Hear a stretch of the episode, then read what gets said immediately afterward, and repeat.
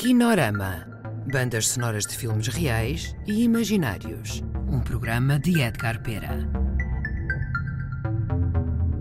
Olá a todos. O Kinorama de hoje é dedicado ao Dia do Trabalhador, com excertos da banda sonora do filme O Trabalho de Liberta de 1993 e uma versão inédita da Internacional pelo músico Vitor Rua.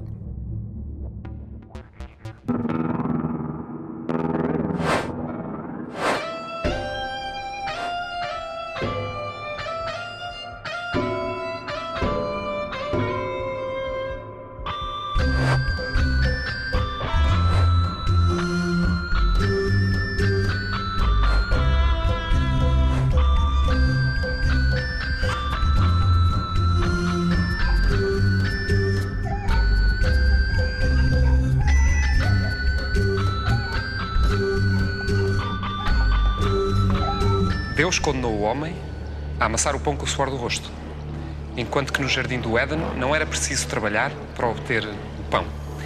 Portanto, o trabalho é talvez a mais grave punição que Deus infligiu a Adão e Eva. Não concordo de todo. Não concordo de todo. Porque, precisamente, a ordem do trabalho, dominai a terra, submeteia, é anterior ao pecado.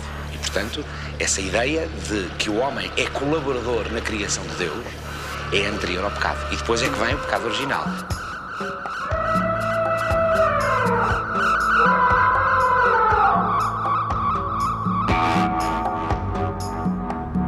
Basta pensar que a própria representação de Deus nas sociedades ocidentais é de um ser que trabalhou durante seis dias e só depois é que entrou em descanso ao fim de semana, no sétimo dia. Eh, a nossa vida cotidiana é de algum modo estruturada por isso, pela ideia de um Deus criador, de um Deus produtor.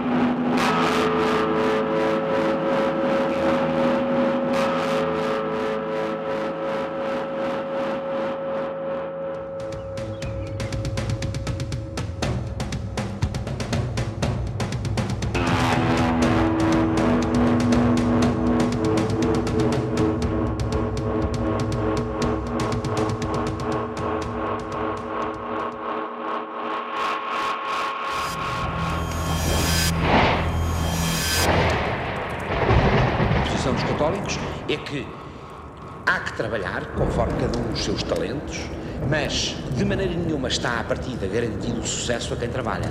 O sucesso e o insucesso não são critério de- de- da, da dignidade humana e da qualidade do homem. É começar pelo próprio Jesus Cristo, é um falhado.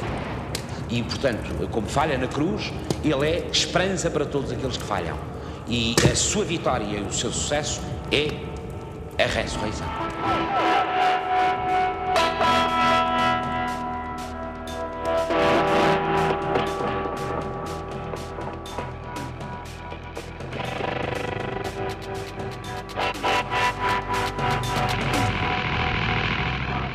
É, até que já estou reformado.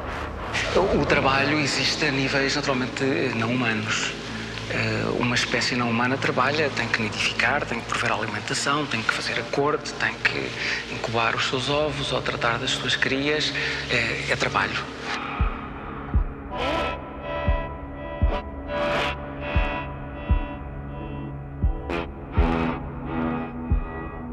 Palavra trabalho tem uma origem bastante penosa, porque vem de- do latim tripalium, que significa tortura. E tripaliare era torturar. é? E tripalium é o objeto da tortura também.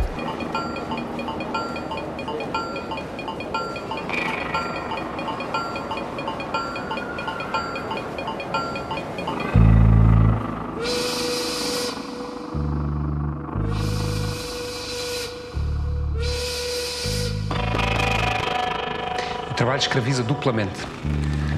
Em primeiro lugar, escraviza em relação ao esforço, ao sofrimento, escraviza-nos àquilo que mais limitado, que mais limitado temos.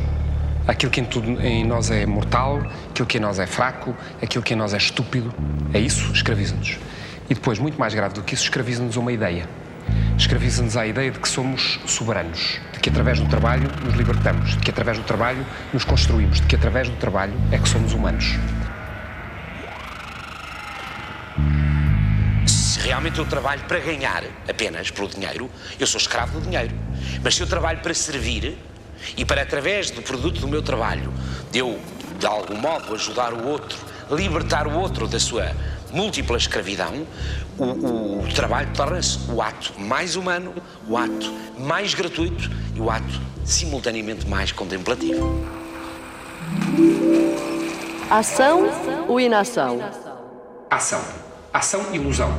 Age-se para ter a ilusão de que se é útil, de que se faz alguma coisa. Eu sou viciado nisso, sim. Solução, contemplação. Solução é parar. E creio que deve ser possível parar. Que diabo, até para mim deve ser possível parar. E, portanto, o não pensar pode ser melhor do que o pensar. O não fazer nada pode ser melhor do que o fazer alguma coisa.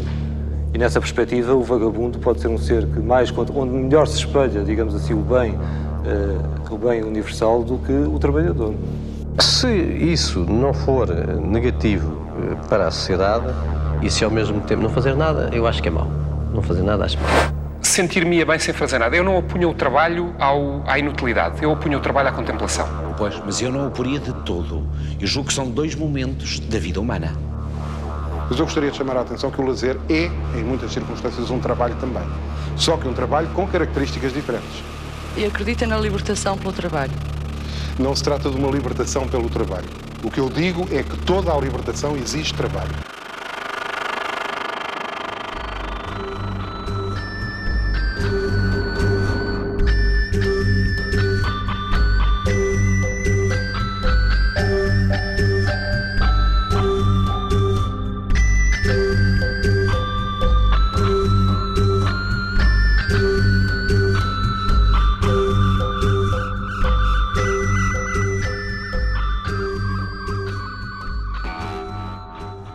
Acabaram de ouvir uma emissão especial dedicada ao Dia do Trabalhador, com a participação de Lígia Pereira, Paulo Borges, Paulo Varela Gomes, António Vaz Pinto, Ruben Carvalho, Bracinha Vieira, entre outros. Músicas de Tiago Lopes, Vitor Rua e Artur Cianeto. Misturas de Cláudio Vasques.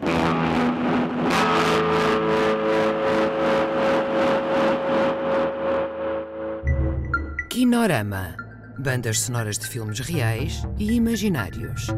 Um programa de Edgar Pera.